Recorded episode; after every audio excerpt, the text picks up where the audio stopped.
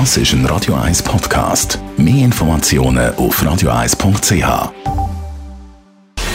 Gesundheit und Wissenschaft auf Radio 1. Unterstützt vom Kopfwehzentrum Irlande Zürich. www.kopfwww.ch Digitalisierung ist ein Riesenthema natürlich in der Arbeitswelt. Schon in ein paar Jahren ist es soweit, dann erledigen die Maschinen mehr Jobs, als wir Menschen machen.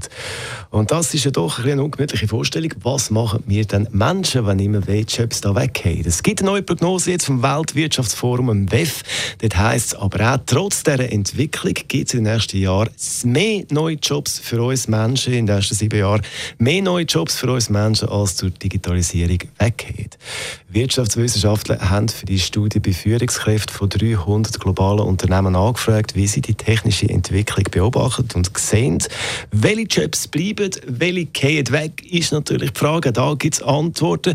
Bei den Bürojobs, bei den Schreibtischjobs sind in Zukunft vor allem Datenanalysten und Softwareentwickler gefragt. Dazu Experten für Onlinehandel und soziale Medien. Auch bei den Jobs, wo der Kontakt von Mensch zu Mensch wichtig ist, auch die bleiben oder bleiben ein bisschen länger.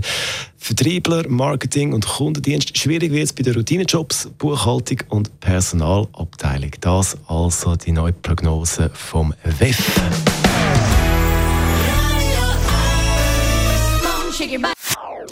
Das ist ein Radio 1 Podcast. Mehr Informationen auf radio1.ch.